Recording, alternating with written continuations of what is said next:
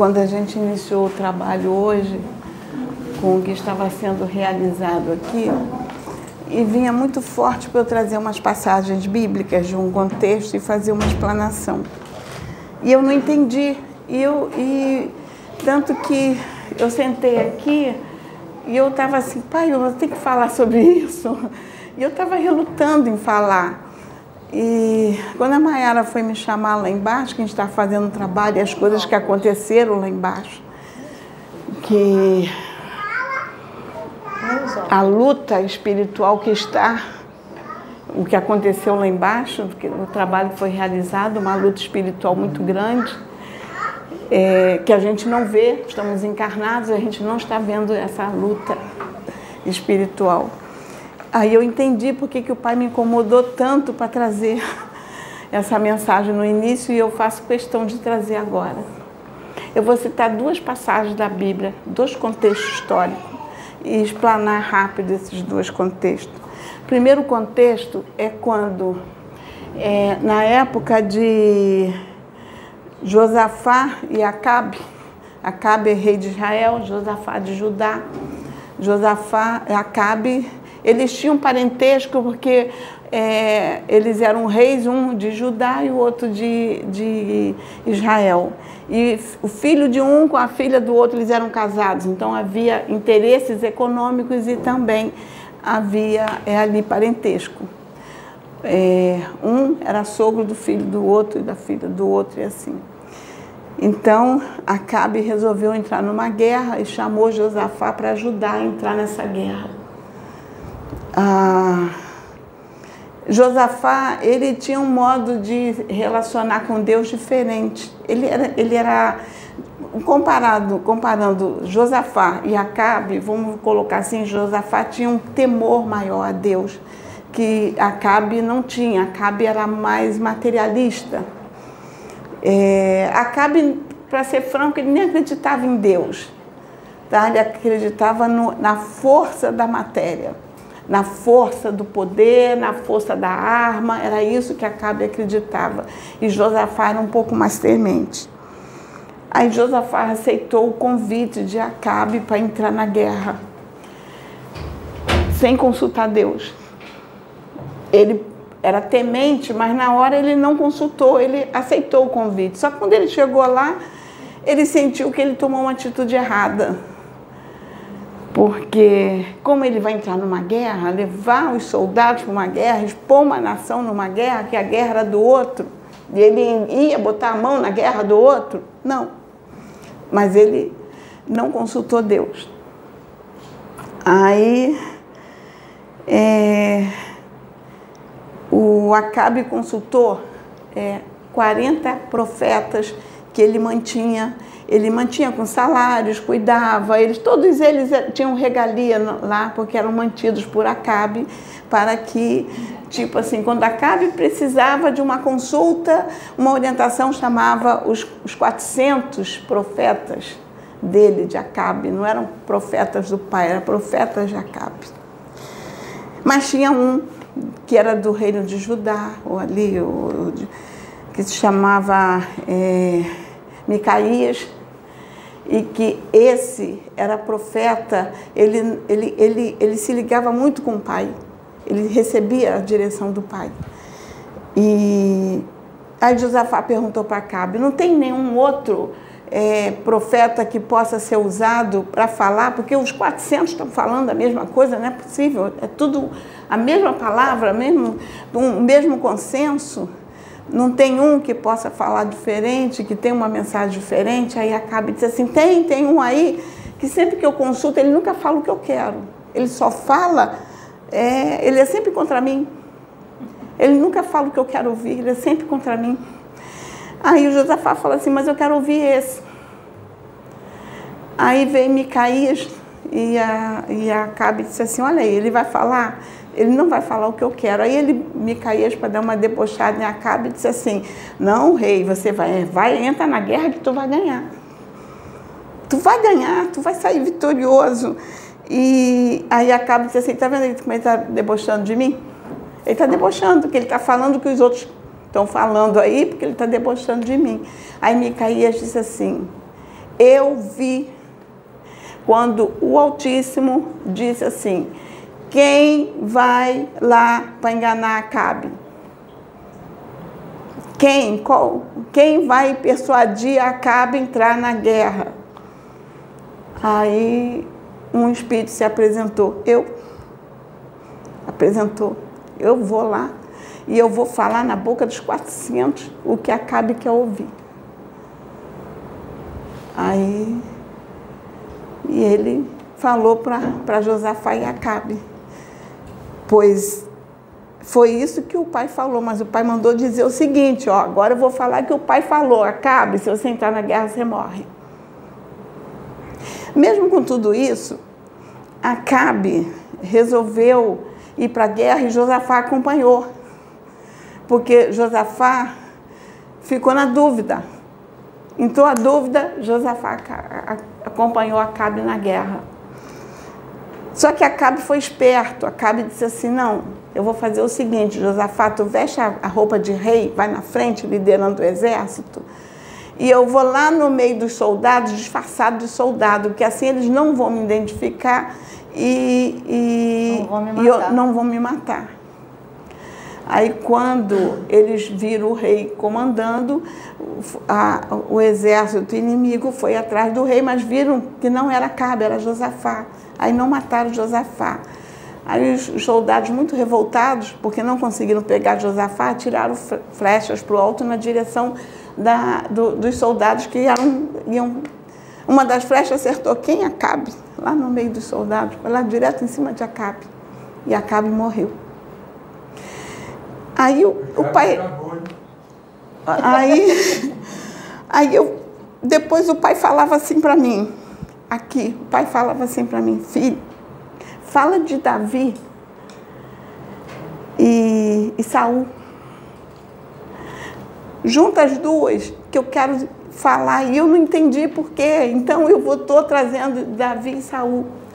Saul foi ungido rei, porque o povo não queria mais aceitar ser conduzido por é, profetas, ser conduzido por sacerdotes, ser o povo queria um rei. E pediu um rei. Aí Deus levantou e deu o rei o povo, mas deu o rei que o povo precisava.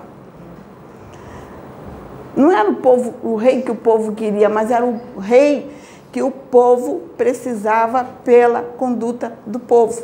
Aí deu o rei que ele precisava. E deu um rei, um rei que Saul era, a gente sabe que ele era muito instável emocionalmente. Ele é tipo, vamos colocar assim, eu acho que Saul era bipolar. Ele tinha uma, um descontrole energético muito grande. Ele ia do, do 8 a 80 numa rapidez imensa. Saul era muito.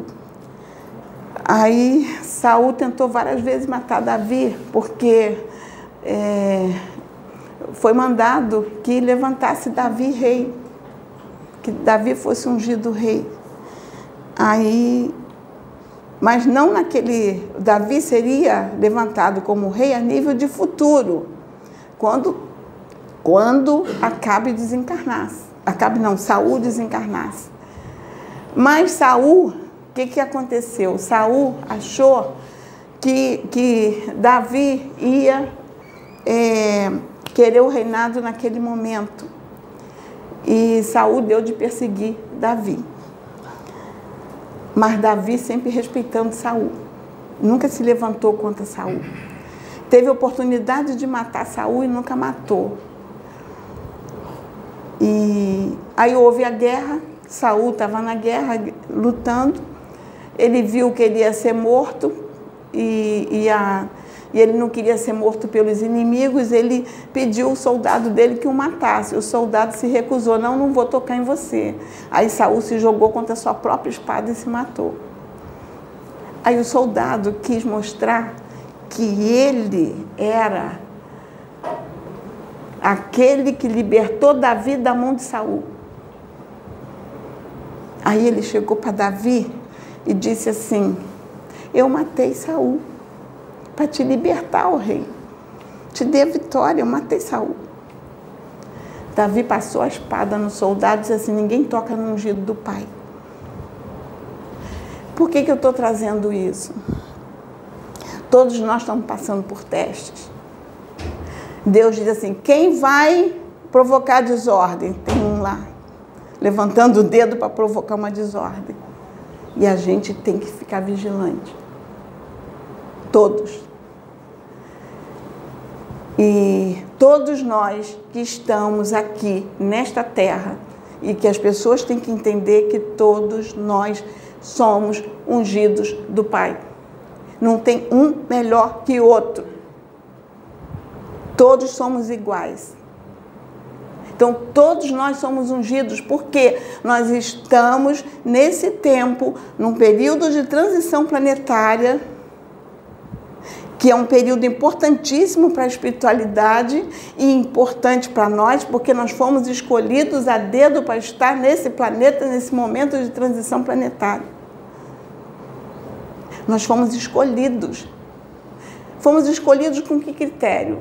Critério de merecimento? Critério de dívida, qual foi o critério usado? Não, nós não sabemos se foi merecimento, nós não sabemos, porque nós estamos encarnados e não sabemos como foram nossas vidas passadas. Será que é merecimento ou é dívida? Estamos no esquecimento.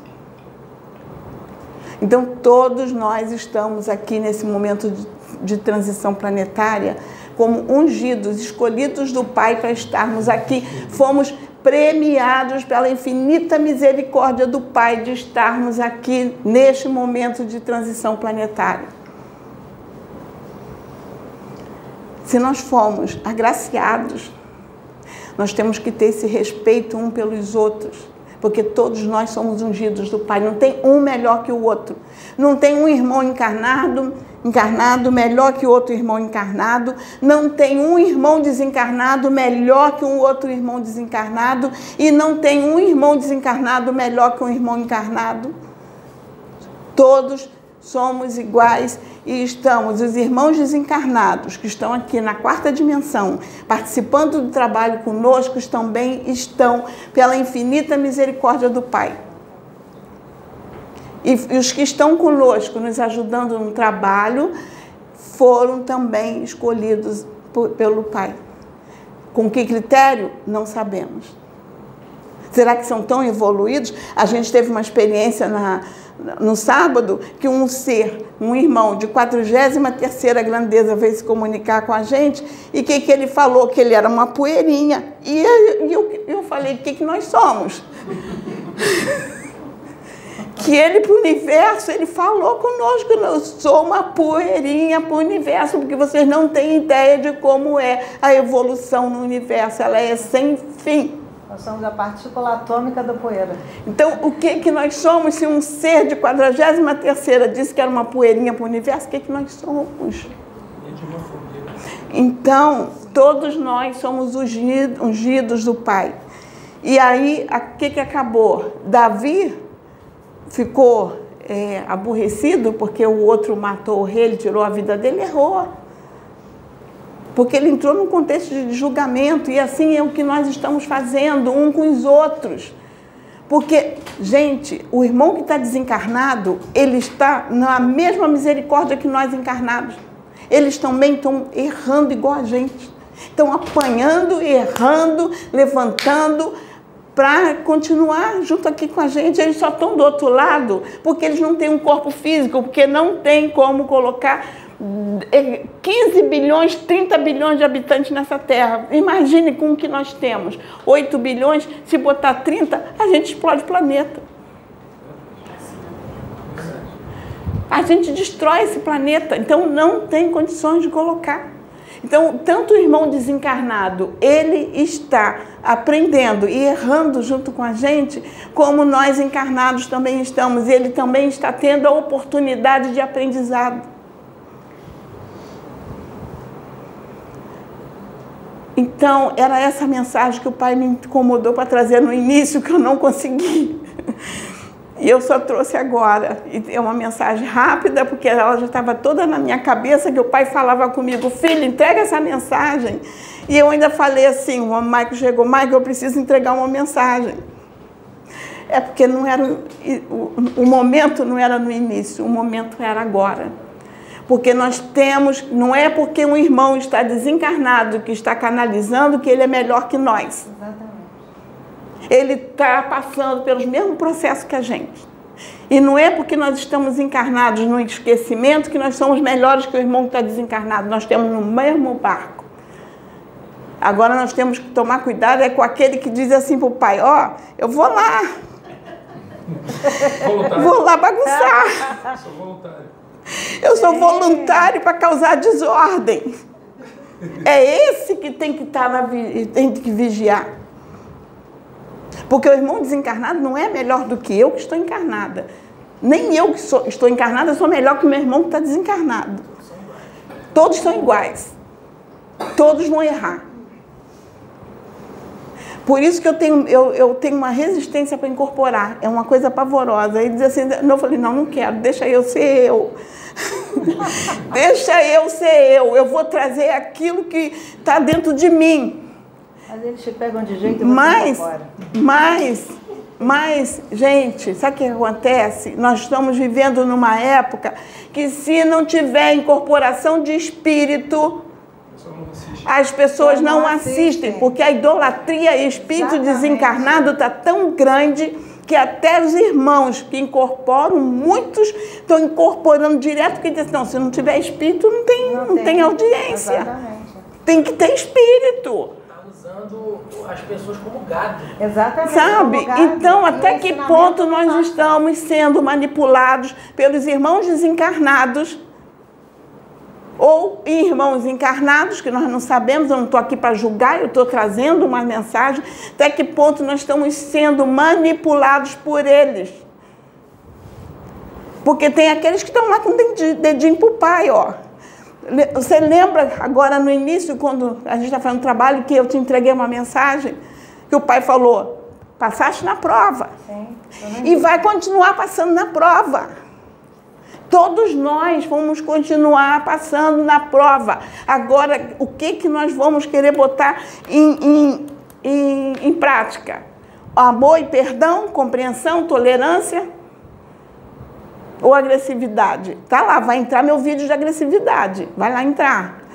Então, o que nós queremos colocar? Ficar vibrando no, no, na energia masculina, que era a energia que era predominante ali, que trouxe, a, que trouxe guerra, ou a gente quer voltar porque os espíritos dizem que a Lemúria vai voltar. Você vai, acha que a, a Lemúria vai subir do mar? Não, são os espíritos. Gente, é a energia lemuriana que vai retornar à Terra, a energia feminina.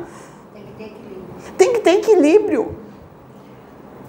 Está tá todo mundo querendo ver os, os palacetes da Lemúria subir do mar, vir para a terra. Não vai ter isso. É visão materialista. É visão materialista. É a energia feminina, que é a energia de acolhimento, a energia, é, como diz, energia nutritiva. Por que, que é nutritiva? É dar e receber.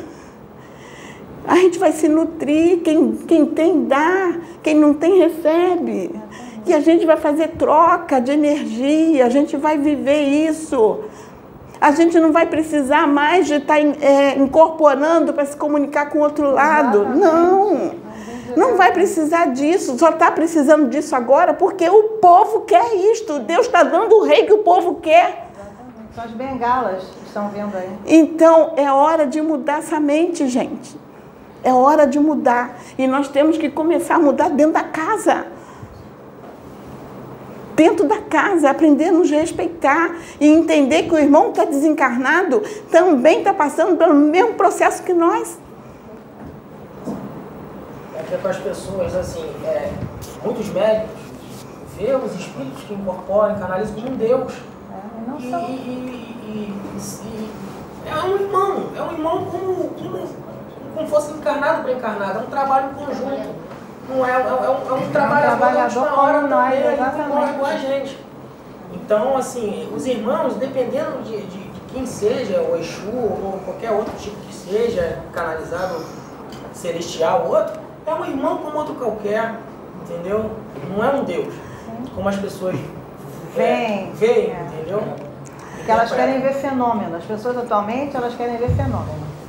Gente, que fenômeno melhor, ou maior que nós? Para para pensar, eu acordo de manhã e eu digo assim para o pai, pai, obrigada. Porque eu consigo enxergar, eu consigo é, ouvir, eu consigo falar, eu me alimento, eu tenho comida na mesa. Eu digo assim, pai, eu tenho mais do que preciso. Porque eu, eu tenho mais de um quarto dentro da minha casa, só precisava de um. Tem mais de uma cama, só preciso de uma. Eu só preciso de um banheiro. Eu só preciso, eu preciso do mínimo. Eu tenho mais, o pai me deixou ter mais. Isso é o quê?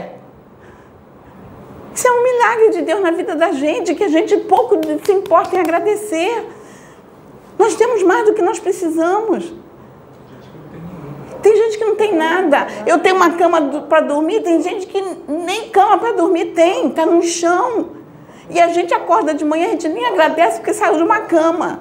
A gente toca a vida como a, a, essas bênçãos diárias não tem importância. Não tem. Porque a gente está tão acostumado com isso aqui que a gente não vê o milagre da vida sobre nós. E eu agradeço a Deus, eu agradeço todo dia, Pai, obrigada. Obrigada que eu tenho um café para tomar de manhã, Pai, obrigada porque eu tenho um chinelo para calçar. Pai, obrigada porque eu levantei, Pai, eu, uma coisa que eu agradeço ao Pai, pô, já estou com 65 anos, eu não sei o que é doença, eu não sinto dor, eu agradeço, Pai, Pai, obrigada porque está me mantendo saudável. Eu não sei o que é dor. Então eu agradeço todo dia. Isso é um milagre da vida.